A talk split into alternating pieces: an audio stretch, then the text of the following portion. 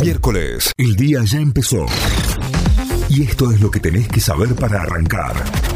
En Notify. Vamos ahora sí a las noticias. Nos informamos a través de nuestra web notify.com.ar.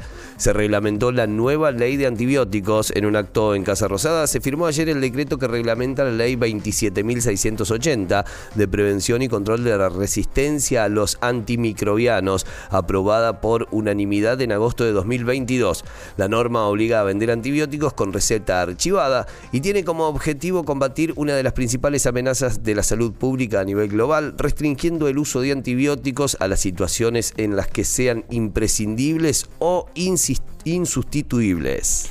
Las ventas en shopping subieron 12,5% y en supermercados 0,2%. Las ventas en los supermercados durante mayo crecieron ese porcentaje 0,2% en relación a igual mes del año pasado, mientras que en los grandes centros de compra la mejora fue del 12,5% en igual periodo, esto lo informó el INDEC.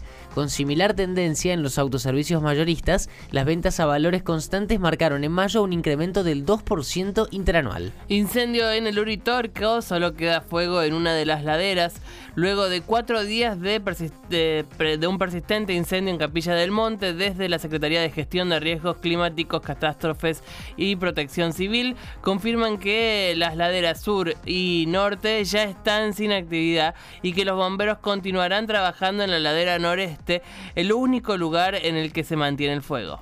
La justicia federal volvió a autorizar la compra de dólares a la provincia de Córdoba. El titular del juzgado federal número 2, Alejandro Sánchez Freites, otorgó una nueva cautelar a cargo que le permitirá a Córdoba adquirir los dólares necesarios para afrontar el vencimiento previsto para el jueves 27 de julio por el valor de 9.300.000 dólares. La resolución incluye también la convocatoria a una audiencia de conciliación el próximo 16 de agosto, a la que fueron citados el presidente del Banco Central de la República Miguel Ángel Pelle, y el ministro de Finanzas de la provincia de Córdoba, Osvaldo Giordano. Triunfazo de Instituto en el cierre de la fecha. La Gloria le ganó sobre la hora a Lanús por 2 a 1 en el último partido de la fecha 26 de la Liga Profesional. Graciani marcó el primer gol, de la Vega igualó para el Granate y en el minuto 94 Adrián Maravilla Martínez marcó un golazo para darle el triunfo a Instituto que sumó tres puntos claves. Además, Barracas empató sin goles ante Arsenal y Tigre derrotó en Santa Fe a Colón por 3 a 1.